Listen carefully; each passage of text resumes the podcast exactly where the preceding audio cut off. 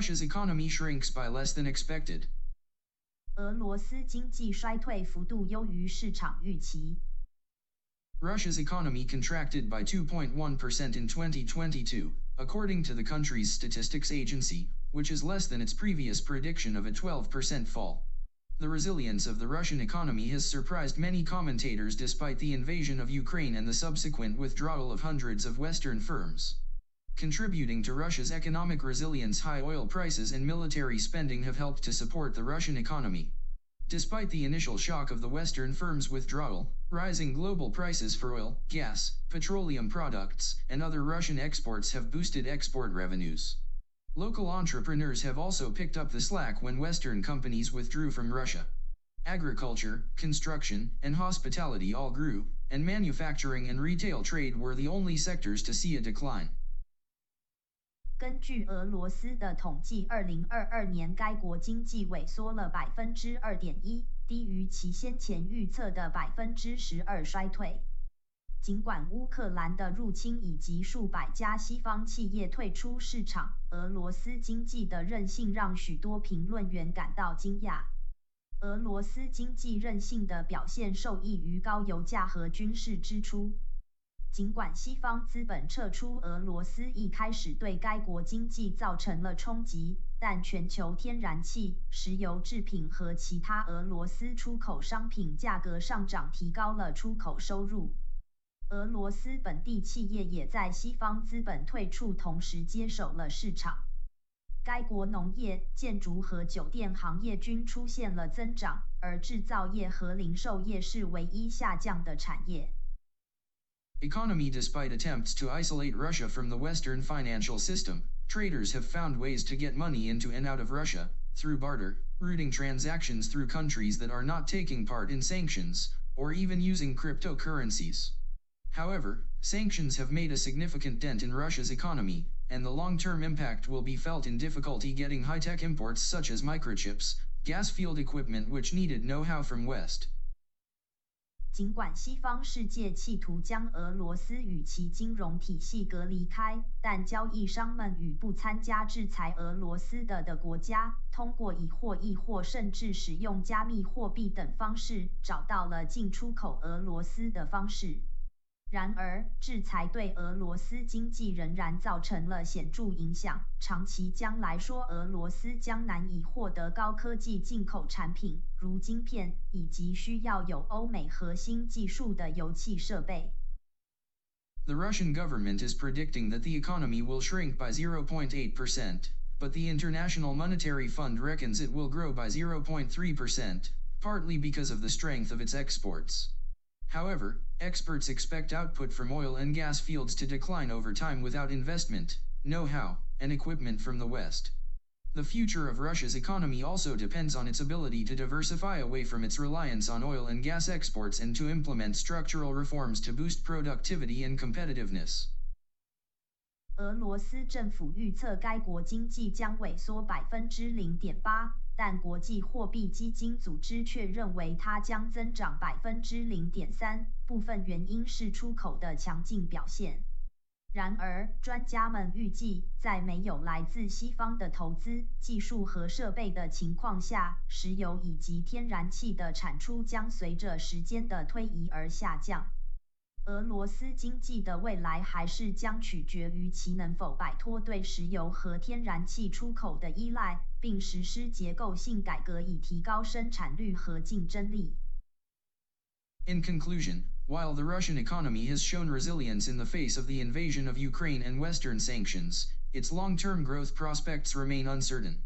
High oil prices and military spending have helped to support the economy, but it in long term will need to diversify away from its reliance on oil and gas exports and implement structural reforms to boost productivity and competitiveness.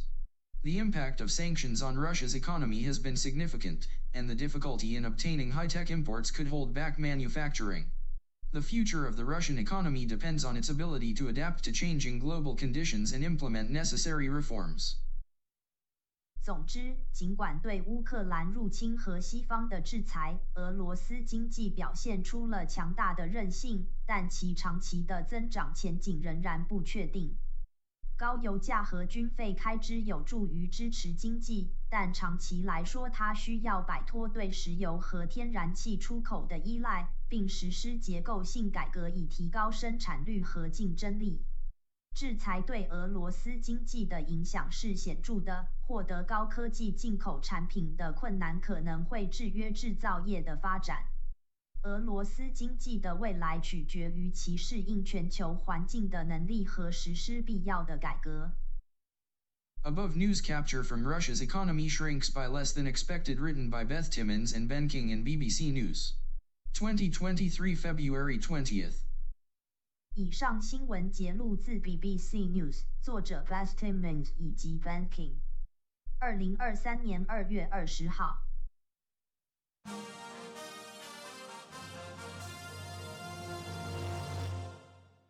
NVIDIA stock rises after slight beat driven by AI chips. 辉达因 AI the American technology company, released its fiscal fourth quarter earnings report on Wednesday, February 23, 2023. The company exceeded Refinitiv consensus expectations for the quarter, despite experiencing a year-over-year decline in net income and revenue. NVIDIA's adjusted earnings per share, EPS, were 88 cents, compared to Wall Street's expected 81 cents. The company's revenue of $6.05 billion also outpaced analyst estimates of $6 billion, even though it dropped by 21% from $7.64 billion year over year. 美国科技公司辉达于二零二三年二月二十三日星期三发布了其第四季财报。尽管净收入和营收同比下降， 但该公司财报超过了瑞银的预期，表现出色。辉达调整后的每股收益为八十八美分，而华尔街预期为八十一美分。营收方面则同比下降百分之二十一，从七十六点四亿美元降至六十点五亿美元。尽管如此，公司的营收还是超过分析师营收为六十亿美元的预期。NVIDIA CEO Jensen Huang said on a call with analysts that artificial intelligence (AI) is at an inflection point, causing businesses of all sizes to purchase NVIDIA chips to develop machine learning software. He also highlighted generative AI's versatility and capability, which has triggered a sense of urgency at enterprises around the world to deploy AI strategies. NVIDIA's data center business, which includes chips for AI, continued to grow, suggesting that it could continue to benefit heavily from AI trend. Data center revenue increased by 11% on an annual basis to $3.62 billion. The company attributed the growth to U.S. cloud service providers purchasing more products. 辉达执行长黄仁勋在与分析师通话时表示，人工智能 AI 正处于拐点，这让各规模的公司都在购买辉达的晶片以开发机器学习软体。 他还强调了生成式人工智能的多功能性和能力，这激化了全球企业部署 AI 紧迫感。辉达的数据中心业务，包括用于 AI 的晶片持续增长，意味着它可以继续从 AI 热潮获得益处。数据中心营收同比增长百分之十一，达到三十六点二亿美元。该公司将此增长归因于云服务提供商对晶片的需求。However, the COVID-19 pandemic encouraged gamers to upgrade their systems with new graphics cards from companies like Nvidia, but sales significantly slowed in the past year. Specifically, Nvidia reported $1.83 billion in fourth quarter gaming revenue, a 46% drop from the same time last year. The company explained that the decline was due to selling fewer chips to partners because they currently have too much stock. Besides that, NVIDIA's professional visualization and automotive chips businesses remain much smaller than its gaming and data center businesses. NVIDIA's professional visualization business for designers reported $226 million in revenue, down 65% annually, while automotive revenue was $294 million, up 135% from last year. 然而，新冠疫情玩家被鼓励使用像辉达这样公司的显卡升级他们的系统，此销售在过去一年中显著放缓。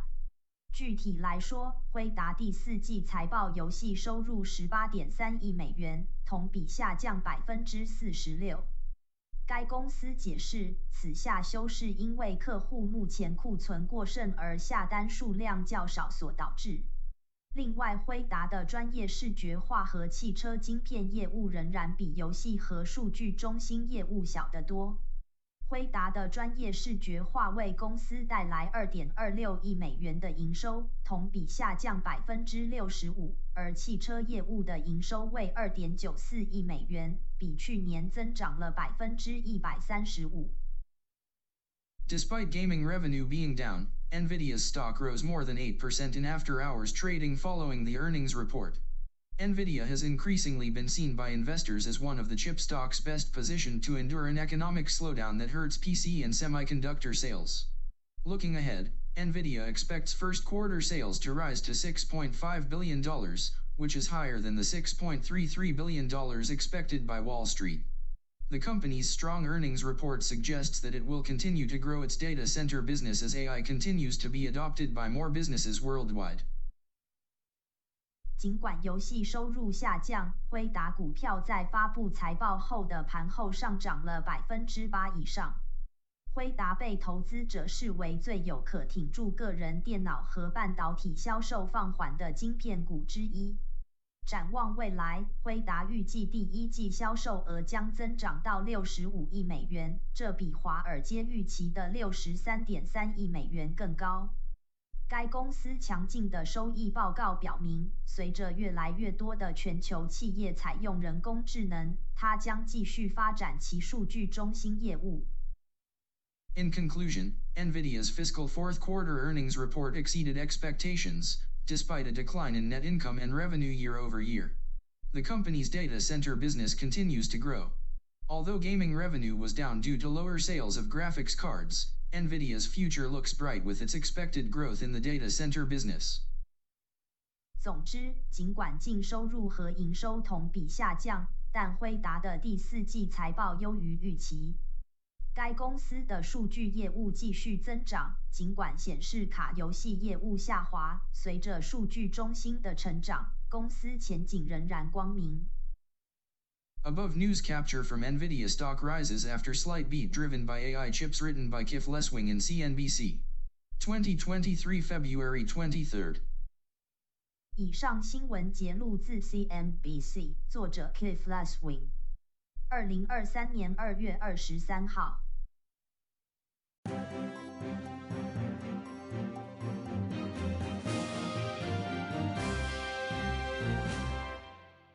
Natural gas drops to pandemic-era low as U.S. supply glut worsens. 美国天然气生产过剩使价格崩跌至疫情期间低点。U.S. natural gas futures have fallen to levels not seen since pandemic-era lockdowns more than two years ago that strangled the economic activity underpinning energy demand.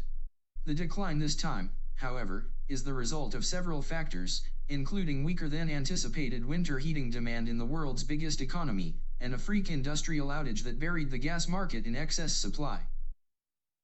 美国天然气期货价格下跌至两年多前未曾见过的水平。先前疫情封锁期间，各种风控措施抑制了能源需求的经济活动。 然而，此次下跌是由数种因素导致，包括全球最大经济体其冬季供暖需求低于预期，以及罕见的工业停摆导致天然气供应过剩。This is a dramatic turnaround from just six months ago when fears of impending shortages as the coldest time of year approached drove prices to a 14-year high.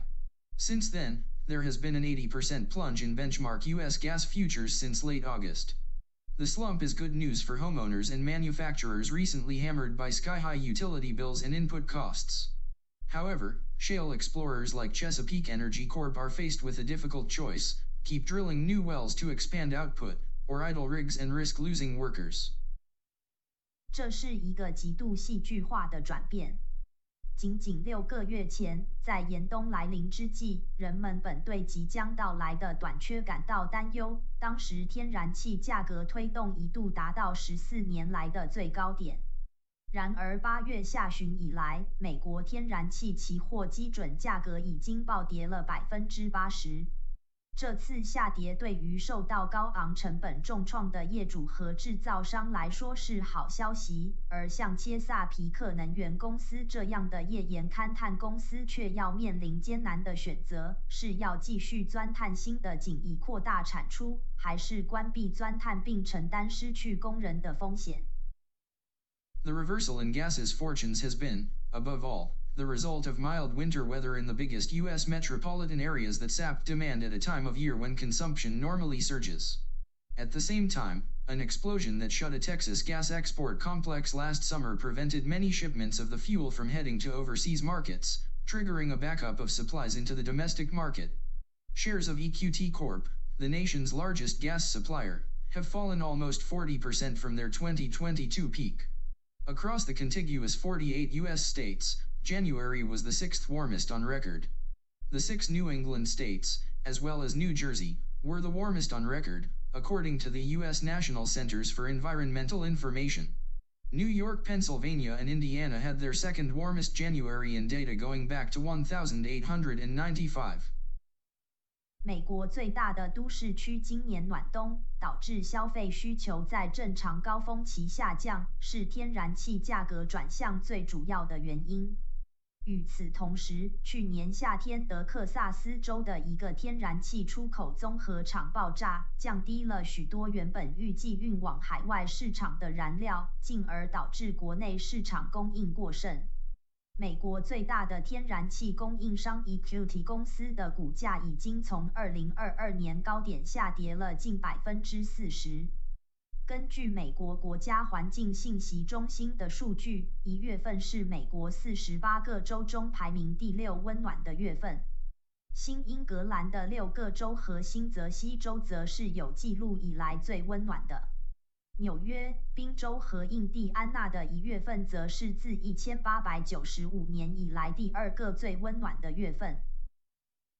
This slump is good news for the Biden administration, which has taken a hit from stark inflation news across the economy.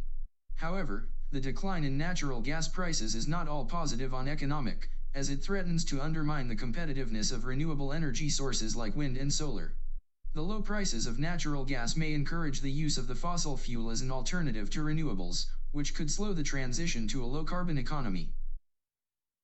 这次下跌对于拜登政府来说是好消息，因为经济陷入了严峻的通货膨胀，使政府备受打击。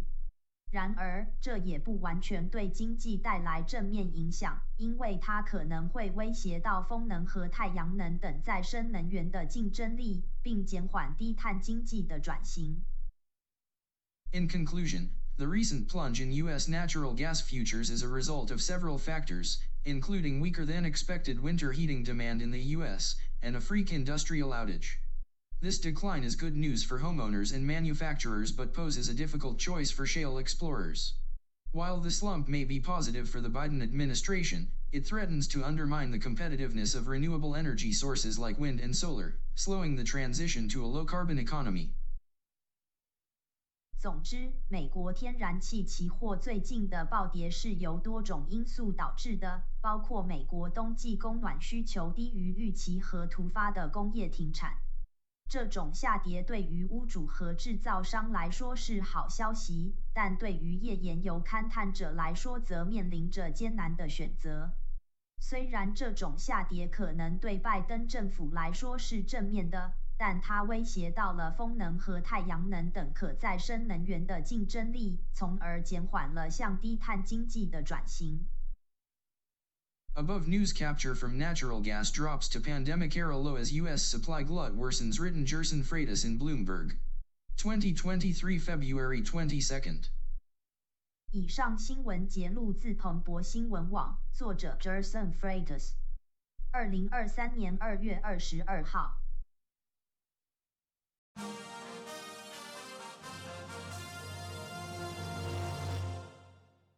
Federal Reserve's favored inflation gauge accelerated in January. 联准会关注通膨指标数据在一月增速。The U.S. Federal Reserve's preferred measure of inflation, the Personal Consumption Expenditures (PCE) price index, increased 0.6% month on month in January, after rising 0.2% in December and the annual rate rose to 5.4% in January from 5.3% the previous month. The core PCE index, which strips out volatile food and energy costs, rose 0.6% in January, up from 0.4% in December, and its annual rate increased to 4.7% from 4.6% the previous month. These figures have prompted Wall Street investors to sell off stocks as they weigh the prospect of interest rates remaining higher for longer as the central bank fights stubborn inflation pressures. 受到美国联准会偏爱的通胀标准，个人消费支出 PCE 物价指数在一月份环比增长百分之零点六，十二月份增长了百分之零点二，年增率从上月的百分之五点三上升至百分之五点四。 剔除了波动性较大的食品和能源成本后的核心 PCE 指数，一月份上涨了百分之零点六，比十二月份的百分之零点四有所增加，其年增率从上月的百分之四点六上升至百分之四点七。这些数据使华尔街投资者抛售股票，因为他们认为央行为了对抗价顽固的通膨，利率可能在未来依然保持较高的水平。Cleveland Federal Reserve President Loretta Mester said the Fed should lean towards pushing interest rates higher to get inflation back down to the central bank's 2% target. In my view, at this point with the labor market still strong, the costs of undershooting on policy or prematurely loosening policy still outweigh the costs of overshooting, said Mester at the annual U.S. Monetary Policy Forum hosted by the University of Chicago booth. Stocks were under pressure on Friday as investors adjusted their interest rate expectations. The S&P 500 closed 1.1% lower on the day, which marked the biggest weekly drop since December. The Nasdaq Composite finished Friday's session 1.7% lower. 克利夫兰联邦储备银行行长洛雷塔梅斯特表示，联准会应倾向于将利率提高，以使通胀降至央行百分之二的目标。